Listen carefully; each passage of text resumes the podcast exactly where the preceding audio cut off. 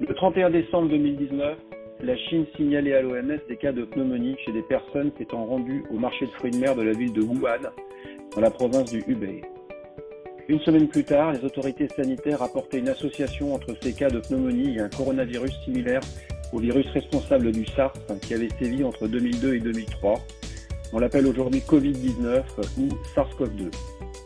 Deux mois plus tard, le directeur général de l'OMS déclarait l'état de pandémie au Covid-19. Si l'infection par le Covid est plus souvent bénigne, elle peut progresser vers des insuffisances respiratoires aiguës, le plus souvent chez les personnes âgées et celles souffrant de maladies chroniques.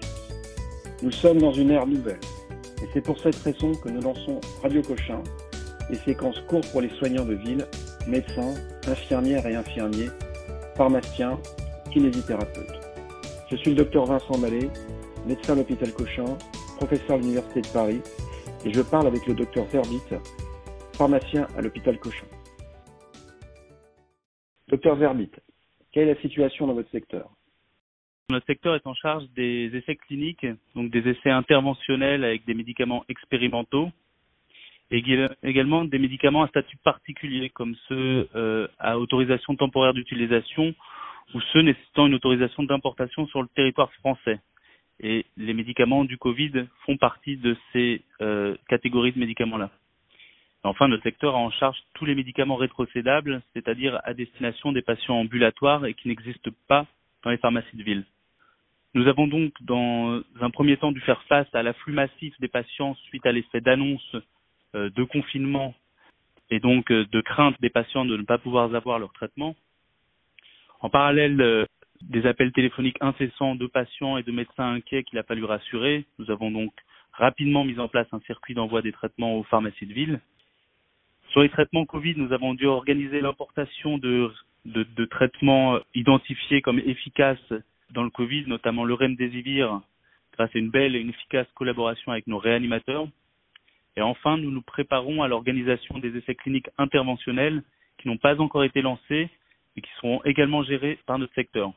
Et donc, nous faisons en sorte que tout soit prêt, car euh, les mises en place de ces essais cliniques risquent de se faire du jour au lendemain. Vous êtes au cœur euh, de la crise. Euh, et merci encore hein, d'avoir accepté de, de répondre à, à, cette interview. Euh, je vais mettre la place, à la place d'un pharmacien qui travaille dans le 17e arrondissement et qui a vu euh, samedi, enfin cette semaine, cinq patients avec une ordonnance pour de la nivatine. Euh, docteur Zerbit, donc je vois ces cinq patients, c'est des ordonnances qui ont été prescrites par le médecin traitant. Qu'est-ce que je dois faire? J'en ai entendu parler, comme tout le monde, hein, de cette chloroquine est-ce que je dois en commander Est-ce que je dois remplir mes stocks? Merci docteur Mallet de me donner euh, l'occasion de, parler de ce point qui, qui risque de susciter euh, des dangers. Chers euh, collègues de ville, il va falloir redoubler de vigilance pour toutes les demandes que vous aurez pendant cette crise.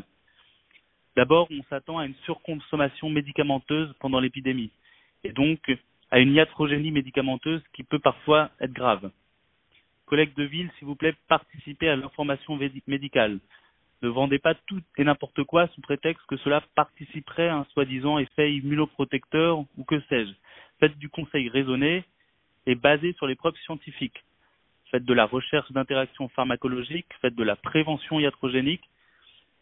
De nombreuses automédications dont des produits à base de plantes sont à risque d'interaction médicamenteuse. Faites preuve de la plus grande vigilance pour ne pas surajouter à l'épidémie des cas de iatrogénie médicamenteuse. Là, vous rapportez, comme c'est souvent rapporté, de nombreux retours de, villes, de pharmaciens d'officine à qui l'on a présenté des prescriptions de Nivaquine ou de Plaquenil alors que leurs patients n'en avaient jamais pris jusque-là. Des patients donc non symptomatiques en ville avec des prescriptions de Nivaquine, c'est très grave. Sans participer à la polémique sur euh, une étude euh, française qui a eu lieu, si ce n'est pour rappeler une énième fois que cet essai sur le plaquenil, en l'occurrence, est truffé de biais, vous ne devez pas honorer de prescription de nivaquine ou de plaquenil si ce n'est pour des patients qui sont traités par, la, par plaquenil dans le cadre de maladies chroniques. C'est même arrivé de Caletra parfois à des patients Covid. C'est du hors AMM non validé.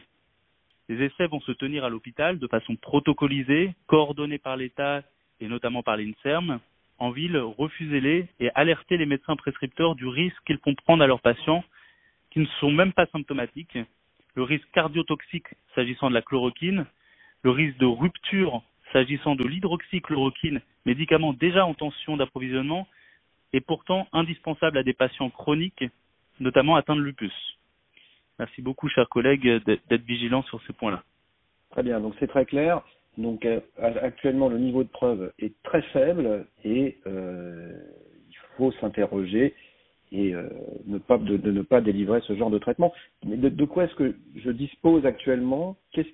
On en est où au niveau des traitements finalement? Alors, on a parlé d'un traitement anti-VIH tout à l'heure. Donc la chloroquine, on a compris. L'hydroxychloroquine, il faut être extrêmement vigilant là-dessus. Alors, pour ce qui est des traitements anti-VIH et de, de, de, ce qui arrive là actuellement. Alors, docteur Mallet, il n'y a pour le moment pas de consensus sur une stratégie thérapeutique euh, anti-Covid de façon à, avoir une diminution de la charge virale efficace. Nous avons entendu parler effectivement de l'interaction lopinavir-ritonavir. Elle va être testée en France, mais il semblerait qu'avec euh, la plus grosse cohorte rapportée chinoise de cette semaine et, au sein d'un essai très protocolisé et très bien fait, qu'il n'y ait aucun bénéfice. Pour autant, ce traitement va faire partie d'un des bras interventionnels de l'essai clinique national. Il y aura également le plaquenil.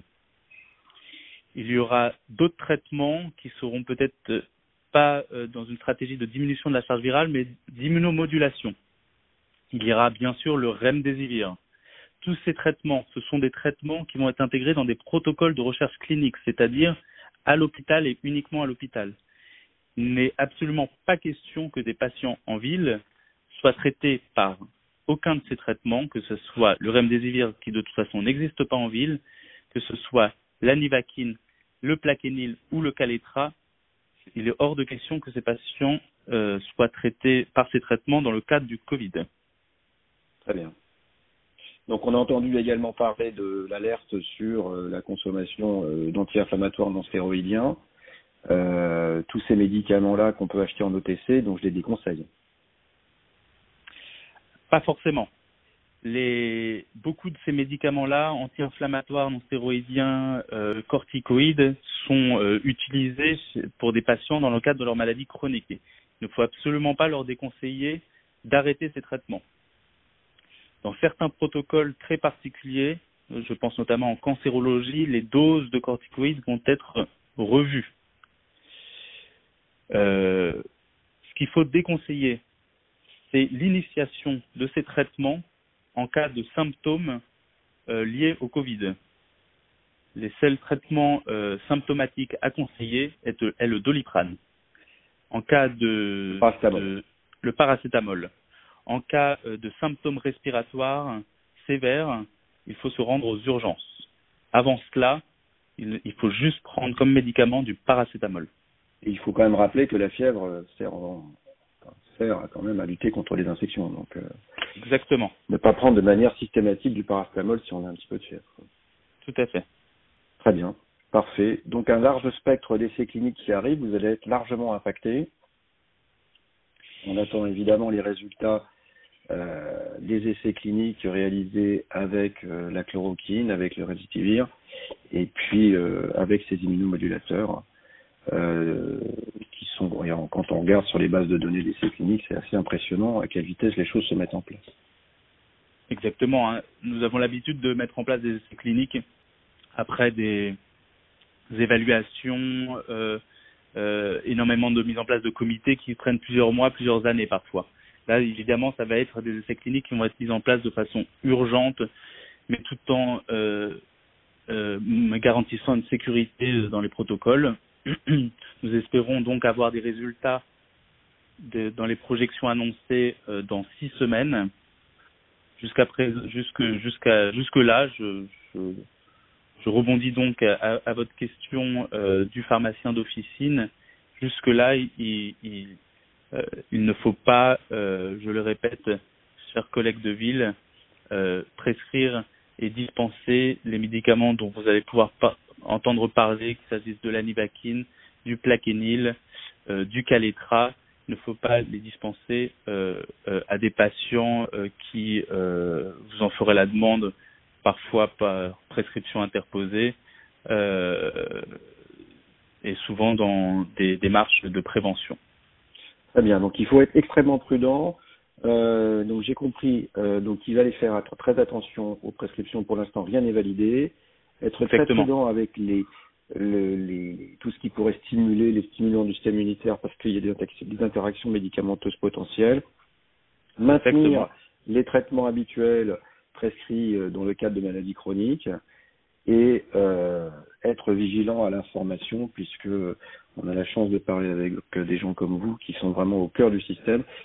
Et euh, on ne manquera pas de vous rappeler pour avoir un point et savoir un petit peu où on en est. Je pense que les, collègues de ville seront intéressés d'avoir votre point de vue. Voilà. Donc, euh, docteur Zerbit, merci encore.